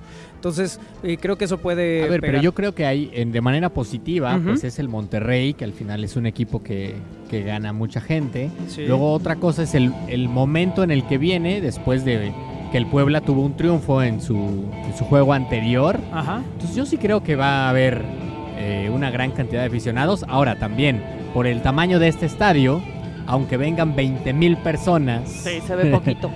pues Claro. eh, no, no se ve totalmente lleno, pero Claro. a mí me parece que va a haber una gran entrada. Bueno, pues ya lo, lo veremos un poco más adelante. El- lo que sí es que, a ver, de por sí, la gente siempre llega después de que inicia el partido del Puebla. Y eso sucedía los domingos a las 12 del día. Tú veías Qué feo Eh, que sean así. 12.05 y no estaba la entrada que terminaba cuando ya volteabas 20 minutos después. Eso por un lado, pero luego a esta hora una foto, mira, no vino nadie. No, pues es que ahorita todavía ni se abren las puertas, se abren a las 5. Oye, Sí. por cierto, Sí. eh, justo eso iba a mencionar, ya estamos escuchando la música en el sonido local, que no sé si alcancen a escuchar en la transmisión, eh, pero esto es porque las puertas de acceso al estadio se abren 5 pm. Ajá. Entonces ya está prácticamente todo listo, ya vemos ahí a los, a los vendedores de cervezcos que están acomodando todo en estas hieleras gigantes. Ya los iden- Eh, identificaste dónde, Ya dónde están dónde están, precisamente. Mira, está el Satanás por allá enfrente. Sí. Sí, ya, ya vi a todo mundo. Eh, entonces por eso ya escuchan pues el sonido local ya con, Con el música. famosísimo playlist, la música que utilizan antes de cada juego, ¿no? Para, para levantar el ánimo. Exacto. Y, y otro dato que quería comentar, nos encontramos sentados justo en la zona en la que normalmente está la porra. La porra, claro. O sea, la, la porra, los que no dejan de cantar, los que traen sus bombos y no dejan de brincar Los y que traen demás. esta energía que dices, qué bárbaro. ¿Cómo o sea, aguantan dos horas Sí. estar brincando todo el tiempo Sí. para apoyar a su equipo? Pero además, también por eso esta zona no tiene butacas. Eh, porque toda la gente está de pie, brincando. Y está reforzada. Y está reforzada, claro. Todos los, Sí. los banquitos están reforzados porque platicábamos con Armando hace rato que antes así era todo el estadio. O sea, as- así era como te... A- así era, digamos, la platea siempre tuvo esas bancas. Sí. Pero terminaba la platea y de sol, lo que se manejaba como sol, esta platea oriente y el otro sol era así. Era sí, así, era de concreto. Sí.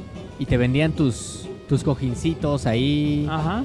eh, para, pues, para estar sentado al final mucho tiempo. Y yo recuerdo también que así eran prácticamente todos los estadios en México. O Sí. sea, recuerdo haber ido a otros de niño y era exactamente la misma banquita. Sí, sí, sí. Sí, y en aquí el Cuauhtémoc tenía sus características plateas azules, metálicas, ¿no? Que eso era de aquel lado, de aquel ¿no? lado, exactamente, en la platea, en la platea poniente, que eso es lo que era el sello distintivo junto con su con su cubierta, ¿no? Que ame- a- aseme- asemejaba a madera en la, en la, en la platea poniente. ¿no? Y decía Armando que en las que eran metálicas, cuando les daba el sol, Sí. Ah, sí. ay, aguas. No, te pegabas unas quemadas de cualquier grado, ¿eh? Sí, sí, te Sí, creo. sí, no. Sí, sí, no, era, era rudo. Era Bueno, pa- para mí esa era la experiencia en el concreto en el Coruco Díaz. Bueno, que era, incluso era la, era la de quemabas con, lo- con la misma banca, porque, pero incluso tenían la- los eh, descansabrazos, ¿no? Los cansabrazos también, claro. Para que te quemaras a gusto. Oye, en el, en el coruco, qué bueno que no había de metal, imagínate. No, nomás. no, no, se derretía. O sea, eso Sí. sí era un horno, un...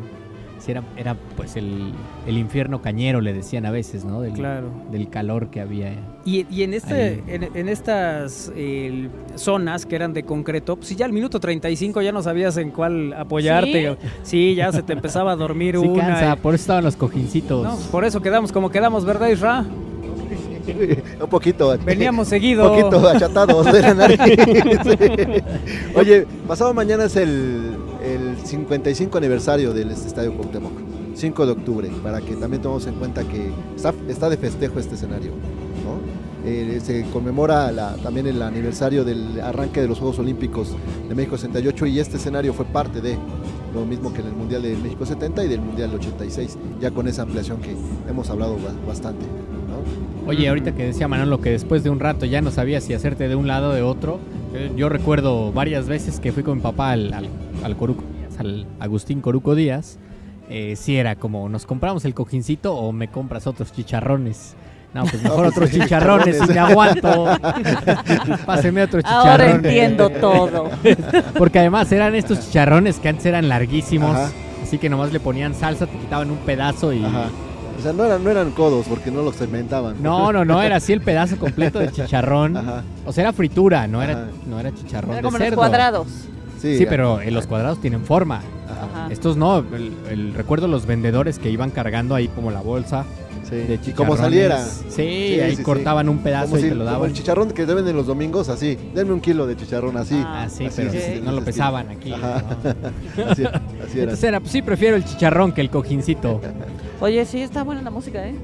Sí, sí, sí. ¿Sí? ¿Te vas a poner a bailar? No, y hubieran visto cuando llegamos a instalar todo, el Win empezó a poner a Karim León y a no sé qué, ya parecía fiesta del Isra. Sí, me dijo que me la perdí esa, esa parte del, de, la, de la música del setlist de Karim León. Ya, eh, Ike nos está haciendo una seña, no sé si nos está haciendo eh, algo obsceno. No, no, no, nos está No, avisando dice que, que ya está que está lloviendo. Que llueve. Ajá, que empezó, empezó una ligera llovizna, para ser precisos. Ah, bueno. El que no Ah, le bueno. agobia, ¿no? No hizo nada por tapar las cámaras ni nada. No, de hecho está, no. está más bien apuntando a donde ya se ve la nube. Ah, la nube ya. gris, justo arriba de nuestras cabezas. Sí se, ve, se ve como oscurillo, ¿eh? Bueno, en Sí. la- en Son la- las gafas, Kairi. No, no, no. O sea, las nubes, como las el nubes. Pipe. No, pero sí, de- detrás de nosotros ya hay una nube gris que me- a mí me parece bastante pasajera, la verdad. Yo creo que se No va a ir muy güey. pronto.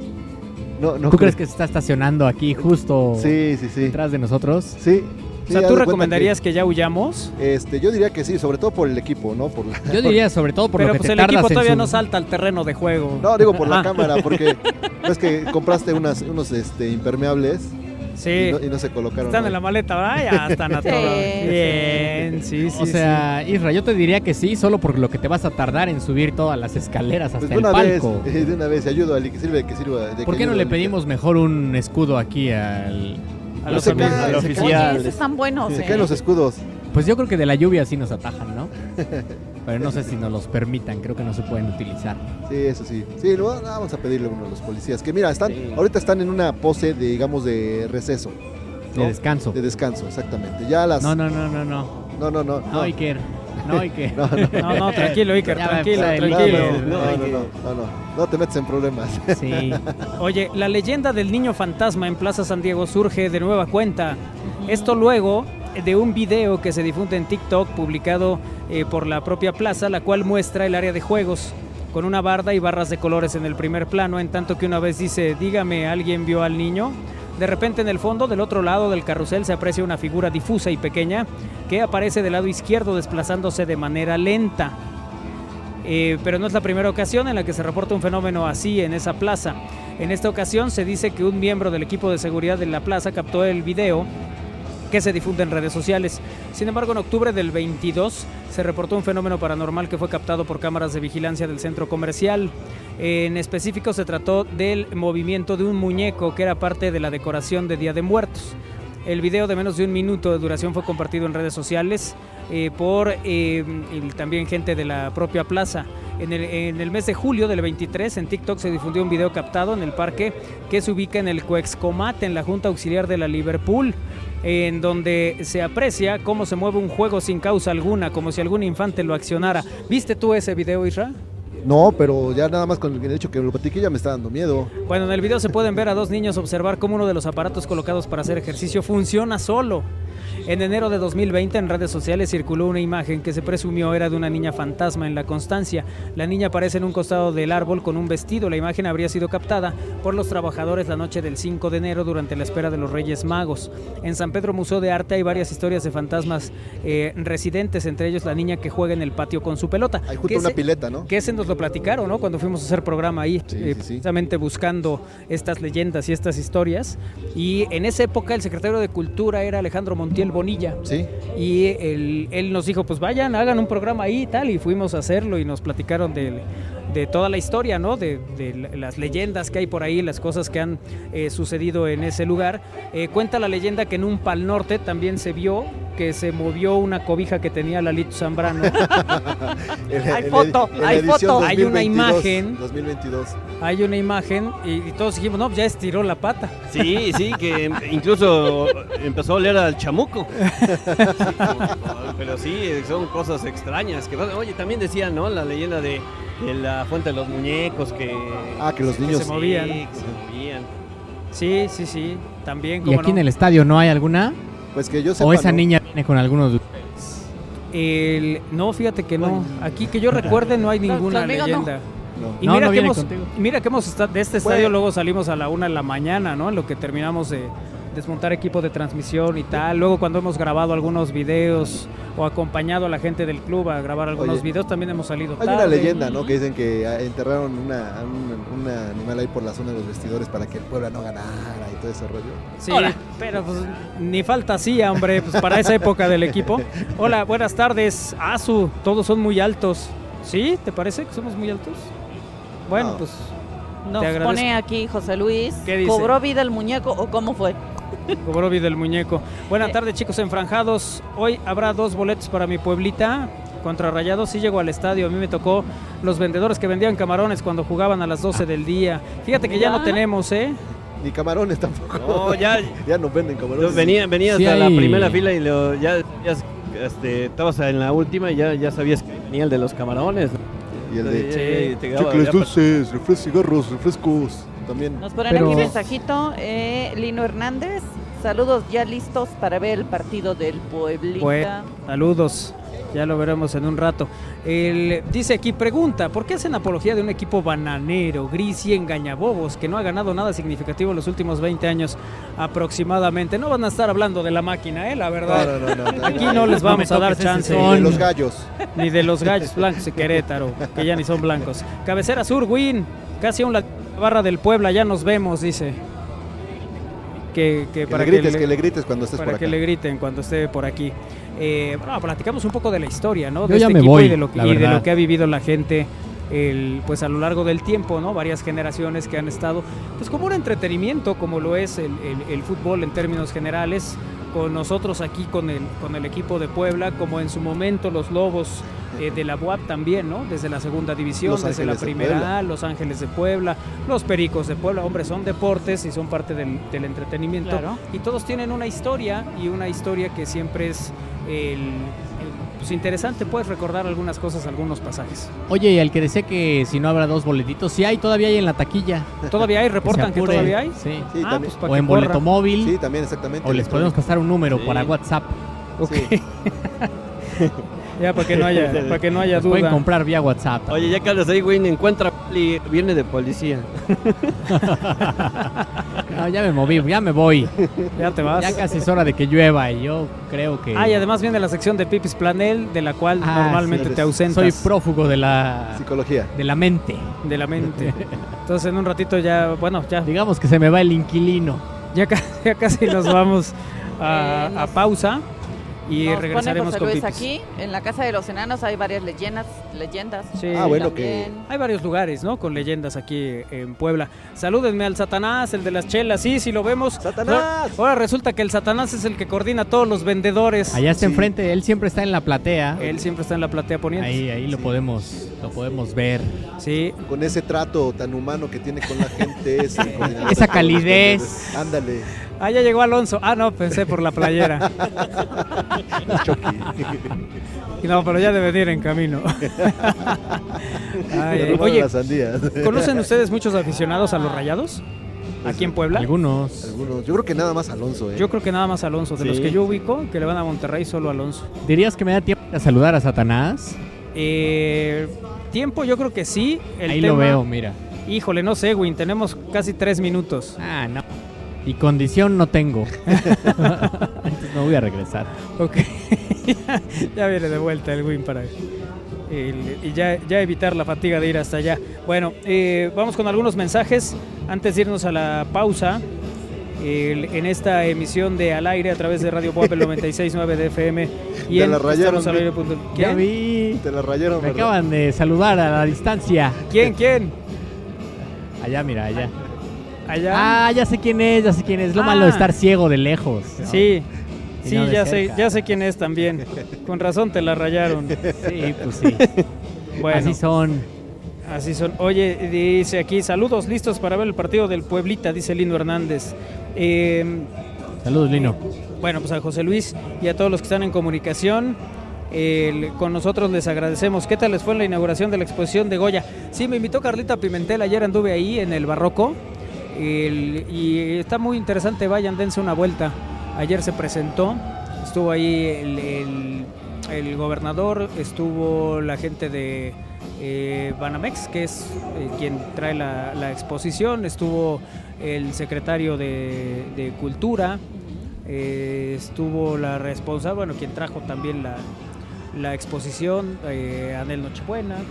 Eh, andaba por ahí Gerardo Pablo, que nos mensajeamos hasta hoy, ayer no nos pudimos saludar, pero ahí andaba también, ahí vi a Oscar Tendero también. Ah, ¿sí? Sí, fue un evento donde fuimos puros, Celebridad. este, pura, pura figura, pura celebridad.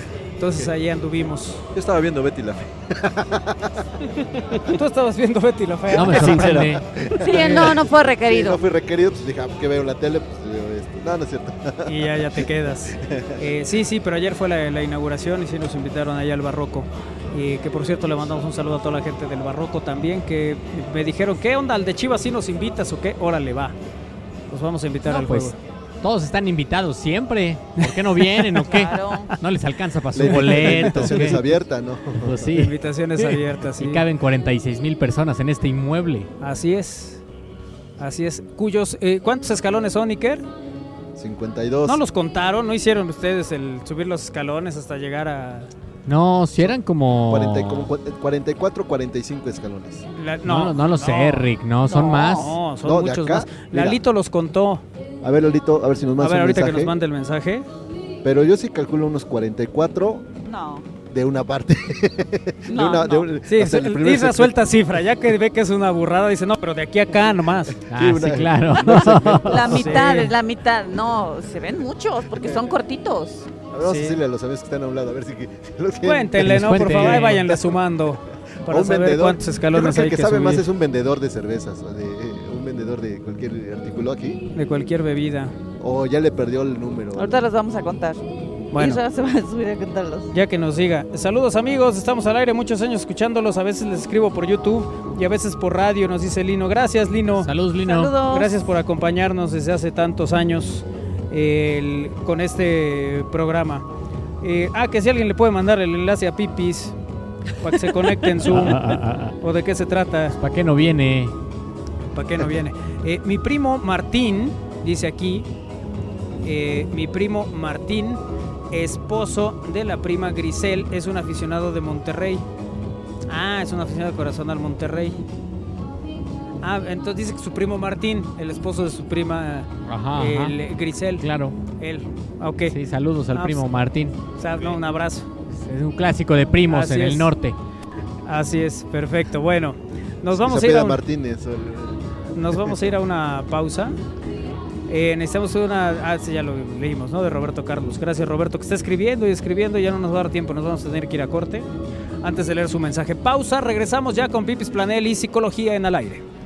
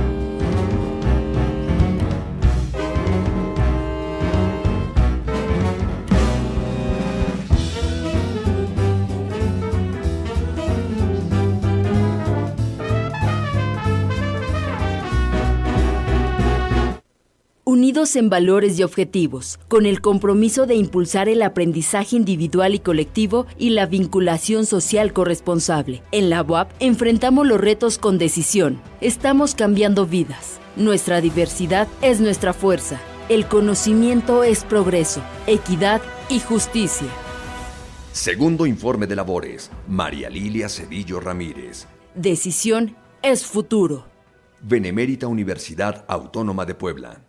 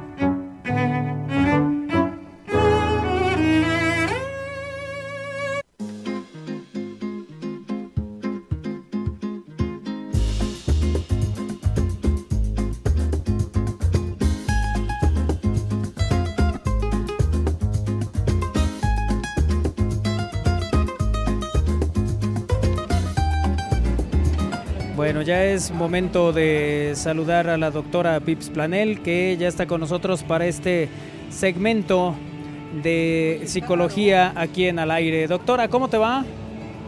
¿Qué tal chicos? ¿Cómo estamos? ¿Me escuchan bien? Sí, perfecto. Ah, pues me da muchísimo gusto. Pues aquí mi querido Manolo, como los viejos tiempos, desde mi troncomóvil eh, con todos ustedes para hablar del, del programa del día de hoy. Así es. ¿De qué vamos a hablar hoy en la sección de psicología? Armando Valerdi. Así es, ¿cómo están amigos? ¿Cómo estás Pipi? Saludándote. Y bueno, hoy tal, eh, aquí estaremos hablando de la importancia de los hábitos, Pipis. Así es. Total y definitivamente este tema que, que además de ser muy interesante, es un tema muy importante porque evidentemente el poder generar un hábito nos va a llevar a un mayor desarrollo de los procesos cognitivos a nivel cerebral, de lo cual vamos a hablar, porque hablaremos de lo que son desde conexiones que se hacen a nivel neuronal hasta el poder lograr nuestros objetivos y nuestras metas al no estar postergando muchas actividades. De esto y más, más vamos a hablar, chicos. ¿Es eh, algo que podemos eh, tomar también como costumbre o, o no necesariamente? Fíjate que realmente sí, o sea, evidentemente estamos hablando de que un hábito se va a dar en función de la repetición de la actividad que estemos realizando. Algunas personas hablan de que cuando estamos generando algún tipo de hábito, por lo menos arriba de 21 días ya podemos decir que, que se está cimentando la nueva actividad.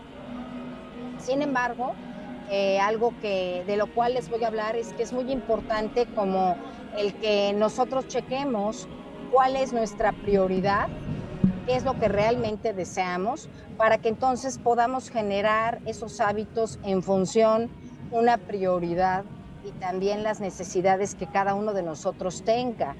Porque si no, lo que nos pasa es que terminamos adoptando determinadas actividades que ni siquiera tienen que ver con, con nosotros mismos ni con lo que deseamos, ¿no?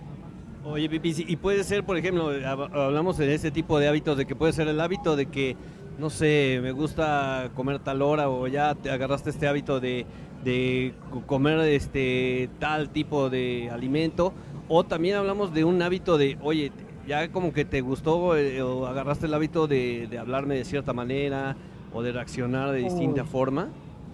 Totalmente, mira, yo creo que es esta conciencia en donde estaríamos hablando de hábitos que nos ayudan a crecer, que nos ayudan a, a, evolucionar en nuestro ser humano integral.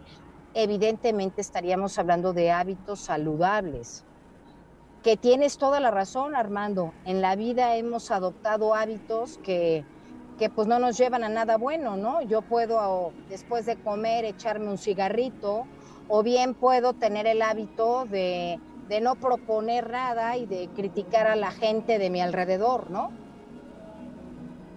Pipis, ¿estos hábitos o cuando generas un hábito lo heredas o cómo es que los adquieres? Es decir, por, por una mala costumbre, porque a lo mejor los ves en, tu casa y los reflejas. ¿Cómo es que se genera un bueno o un mal hábito? Un hábito siempre va a estar generado en lo que es la parte social y eh, tiene que ver mucho con el modelo de, que nos muestran nuestros papás, es decir, con todas aquellas actividades que nuestros papás vemos que hacen, ¿no? Hay abuelitos o tal vez papás que podamos referir. Mi padre se levanta a 5 de la mañana, de ahí este, religiosamente se va a hacer su ejercicio o se echa su desayuno o le gusta prepararse un jugo de naranja, etcétera, ¿no? mucho de esto es en el aprendizaje, Valero.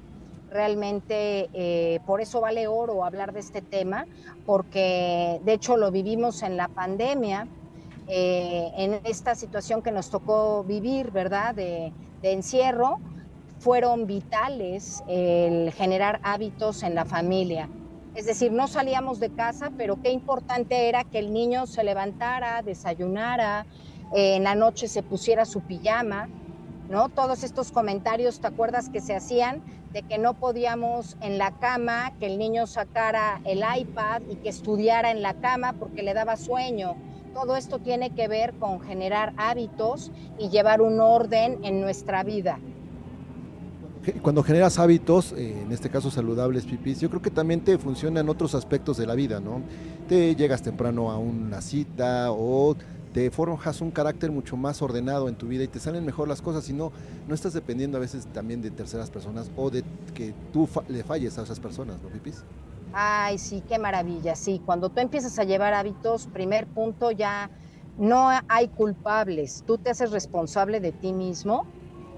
Y como yo les comentaba, podemos generar prioridades. Y en estas prioridades, pues puedes decir qué es lo que yo quiero lograr yo quiero lograr levantarme temprano, yo quiero lograr bajar de peso, yo quiero lograr hacer ejercicio, yo quiero lograr una meta a nivel académico, estamos claros que para llegar a donde tienes que llegar tiene que haber un orden en tu vida que nos lleve a ese objetivo que tú deseas.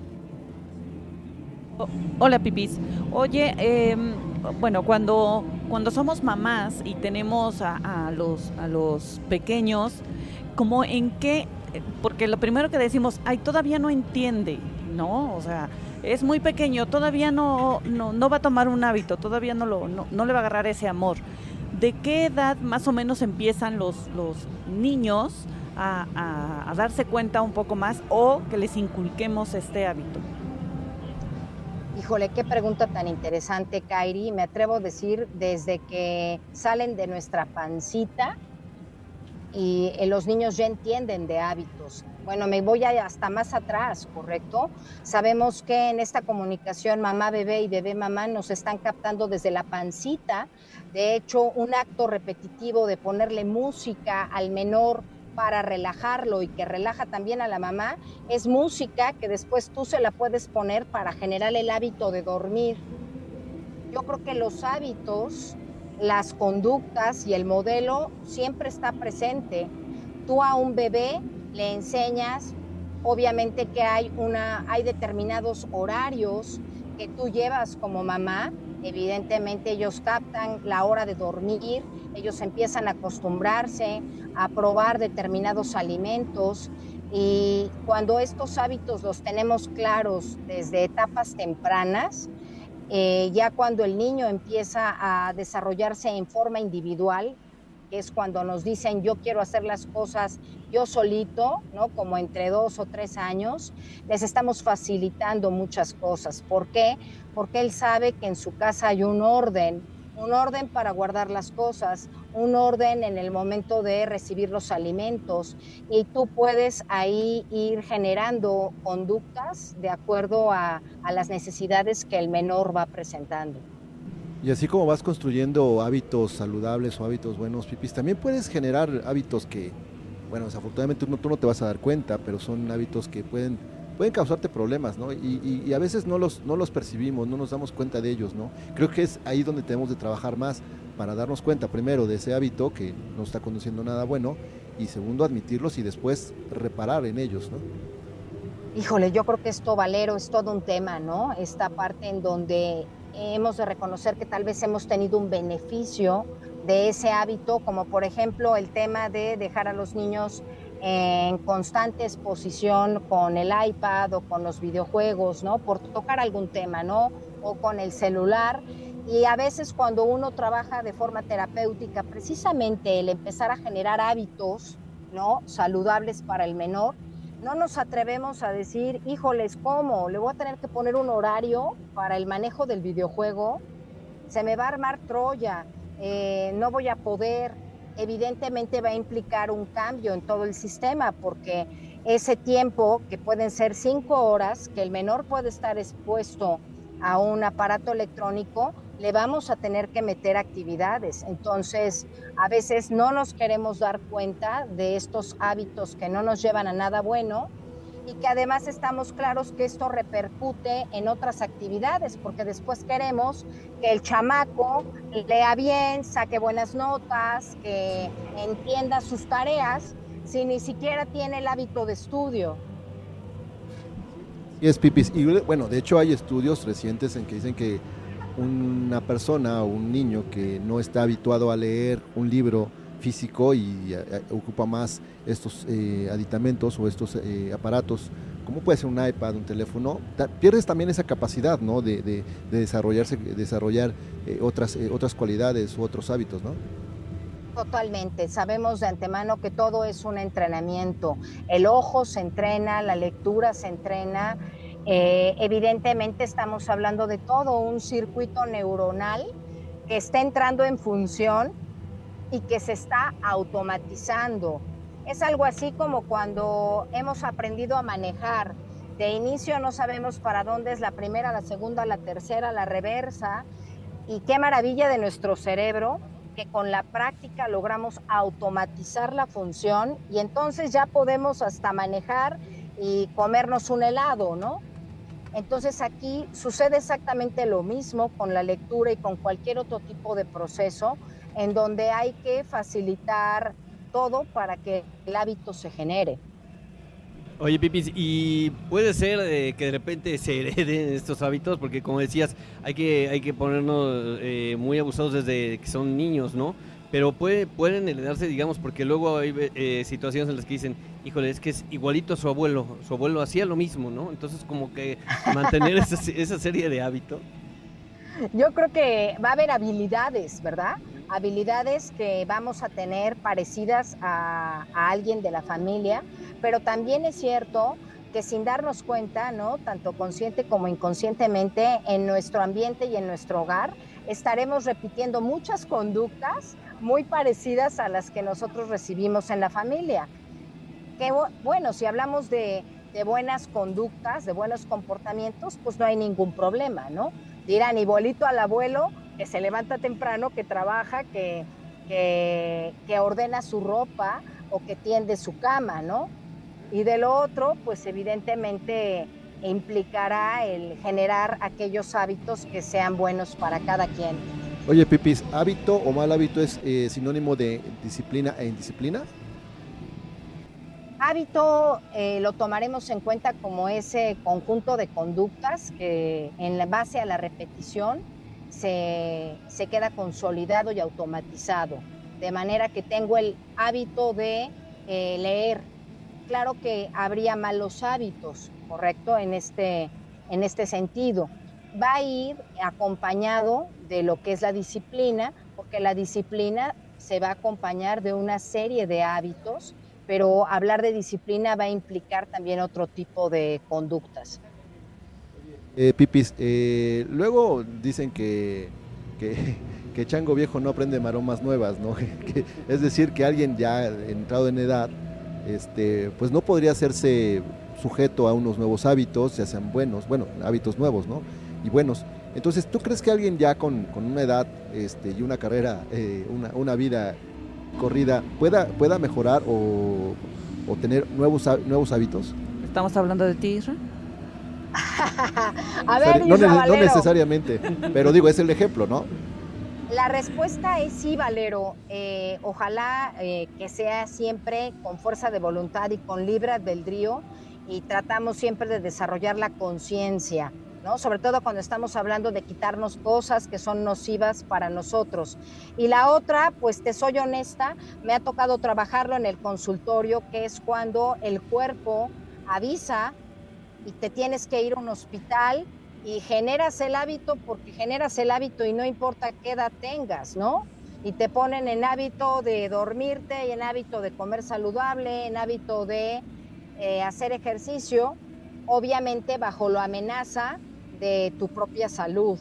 Entonces, ojalá que esto no tenga que ser porque el cuerpo avise, sino que realmente eh, sea porque tú realmente lo deseas. Y también voy a poner el otro ejemplo. Me ha tocado llevar pacientes que por fuerza de voluntad llegan a generar hábitos saludables. Tienes, que pasar una experiencia también de ese tipo, Pipis, de que eh, pues te, te, trastorne por completo tu vida para que también aprendas esos hábitos, ¿no? Bien lo dices, a lo mejor una, un, un evento de enfermedad que te lleve a, a, modificar tu alimentación, el hecho también de que hagas ejercicio ya después de mucho tiempo de no hacerlo o de que nunca lo has hecho, eso a veces también es lo que te lleva a modificar esos hábitos, ¿no?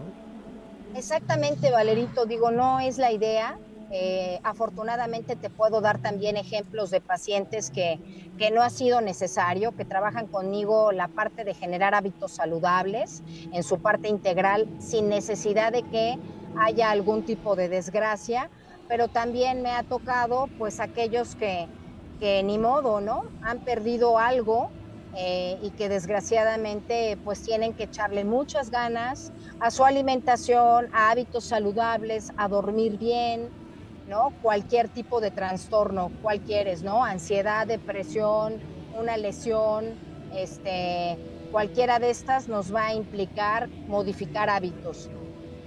Oye, Pipis, y bueno, es que estamos acostumbrados a a lo mejor no llevar una buena alimentación, ¿no? Y de repente eh, empezamos a, con la alimentación, no sé, a lo mejor tres días, una semana, y ya queremos ver este cambio, ¿no? Pero es que, ¿cómo? O sea, ¿qué tiempo tengo que pasar para poder agarrar este hábito y ver em, y, empezar a ver cambios, ¿no? Porque lo primero que decimos, no, espera que empieces a ver cambios y de ahí te vas a agarrar, ¿no? Pero como que tenemos esta idea de que, a ver, ¿cuánto tiempo te descuidaste o descuidaste este hábito eh, sano y ahora lo queremos tan, tan rápido, ¿no? Totalmente, yo creo que aquí es mucho el trabajar el amor a nosotros mismos, el cuáles son tus metas, cuál es tu prioridad, cuáles son tus objetivos, para que podamos entender que esto no es un ratito, esto es un estilo de vida, entonces no son competencias. Aquí no importa si, si realmente lo logro en cinco días, en diez días, porque no lo vamos a medir de forma cuantitativa. Yo creo que la parte más difícil es la de entender que esto se convierte en un modelo y un estilo de vida, que no va a ser de un ratito, porque eso significa que tal vez me quiten el castigo, esto es como cuando tienes un reforzador positivo o negativo, un premio y un castigo, me vas a retirar el castigo y ya después voy a poder tomar el alcohol que quiera o voy a poder comer todo el azúcar que quiera y por ahí no va. Pipis, oye, esto también habla de otro, de otro detalle que también hemos platicado y que a lo mejor es, es asunto de otro, de otro espacio, que es la procrastinación, ¿no? Es decir, que cuando tú te pones unos hábitos para conseguir un objetivo, cuando no ves los resultados inmediatos o cuando no es lo que tú esperas, pues entonces te desanimas y entonces todos esos hábitos también los echas por la borda, ¿no? Totalmente, ¿no? Y por eso aquí hablo de conexiones a nivel neuronal, en donde eh, entendamos que los condicionamientos en base a las conexiones neuronales que hemos tenido antes, así sean malos, ¿no? Eh, esos circuitos neuronales, pues imagínense que sacan chispas, ¿no? Que se conectan luego, luego. Entonces aquí estamos generando nuevos hábitos. Entonces, entre más paciencia, entre más podamos llegar a repetirlos, entonces van a desaparecer los anteriores condicionamientos. Aquí sí va a ser muy importante el que tengamos este apoyo eh, de algún guía, de algún asesor, eh, de alguien que te esté ayudando también. Ayúdate que Dios te ayudará para que podamos vencer los antiguos condicionamientos, eso es lo que también nos lleva a procrastinar. Entonces, ¿tú crees que yo a estas alturas pueda todavía generar eh, buenos hábitos? Total y definitivamente lo tuyo, Valero, es una reestructuración este, que se agarren las chicas contigo, ¿vale?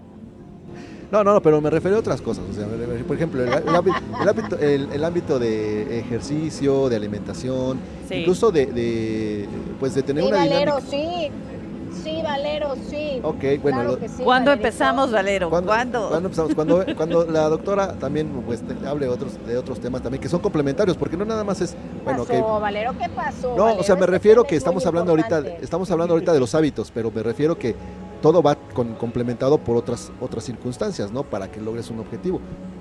¿No? Totalmente, Valerito, pero quiero que sepas que con todo, Valero, vamos a poder salir adelante. Venga.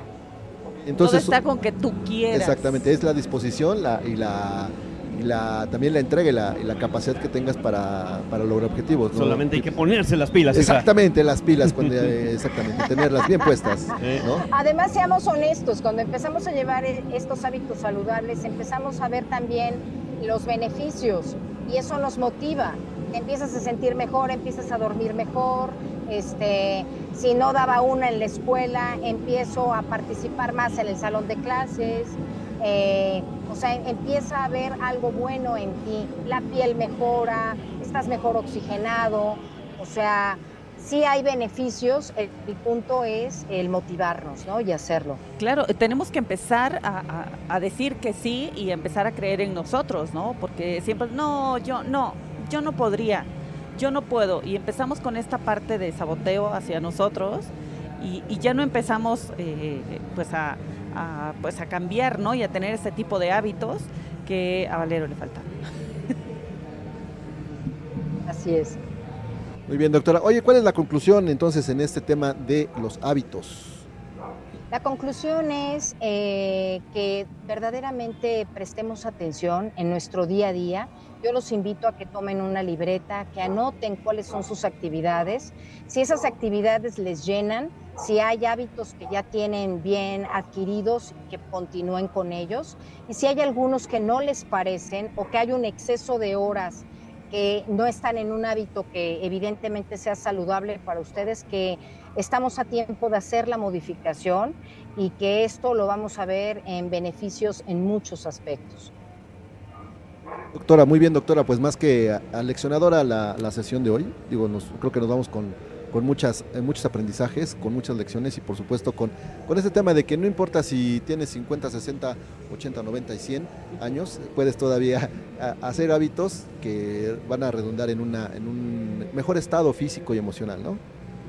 Así es, así es chicos, muchas gracias por la invitación. Pues gracias Pipis. Gracias Pipis. Bueno, eh, gracias doctora, nos vemos la próxima semana, esperamos en el estudio y ya este, tu unidad móvil pues ya también se quede solamente en el recuerdo como lo hiciste hoy, esta sección retro de Pipis que fue desde su auto. Bueno. Ay, sí, chicos, ya los extrañaba eh, desde el auto porque tengo recuerdos también con ustedes cuando estaba yo en mi troncomóvil, así llevábamos las sesiones y los y los radioescuchas lo saben, ¿vale? Exactamente, sí, Muchas una, gracias, una etapa difícil para todos, pero bueno, también que nos deja, nos dejó, eh, nos dejó marcados, ¿no? Así es. Muy bien, doctora Pipis Planel, muchas gracias. Gracias chicos, cuídense mucho, disfruten. gracias Pipis. Gracias, Pipis. Bueno, pues de esta manera estamos despidiéndonos este martes, ya aquí desde el Estadio Cuauhtémoc, donde nos, en un par de horas estará jugando el Puebla de la Franja contra los Rayados del Monterrey, actividad de la jornada número 11 del torneo de apertura 2023. Eh, la invitación está abierta, vengan a apoyar al equipo de la Franja para que eh, ojalá y consiga una victoria más en este, en este campeonato. Pues nos vamos despidiendo. Ahí, eh, Win. Cuéntamelo, Isra. Ya nos vamos despidiendo. Pues ¿Ya? yo digo que sí, ya. Ya, porque que si de no- mí, bueno, Isra, nos vemos. Sí. Muchas gracias. Soy prófugo de las emociones los martes, soy prófugo de la ciencia los miércoles. Ajá. Pero aquí ando, Pipis. Ah, ya. Te mando un abrazo, estuve muy Eso, atento a los un hábitos. abrazote. Un abrazo Hola, muy chulo, cuídate mucho. Hola.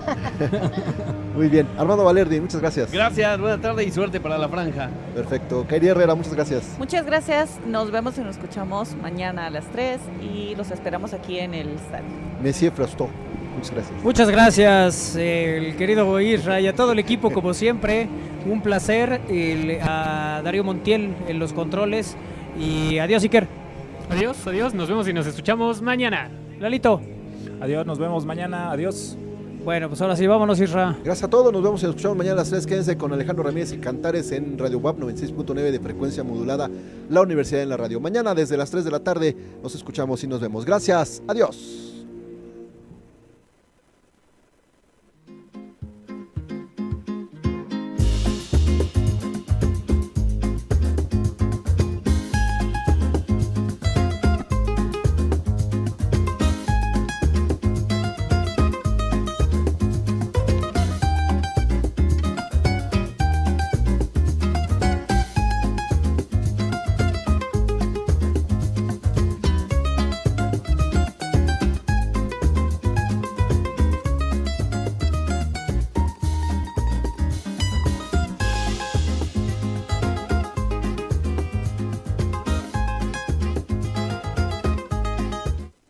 Unidos en valores y objetivos, con el compromiso de impulsar el aprendizaje individual y colectivo y la vinculación social corresponsable. En la UAP enfrentamos los retos con decisión. Estamos cambiando vidas. Nuestra diversidad es nuestra fuerza. El conocimiento es progreso, equidad y justicia. Segundo informe de labores. María Lilia Cedillo Ramírez. Decisión es futuro. Benemérita Universidad Autónoma de Puebla. you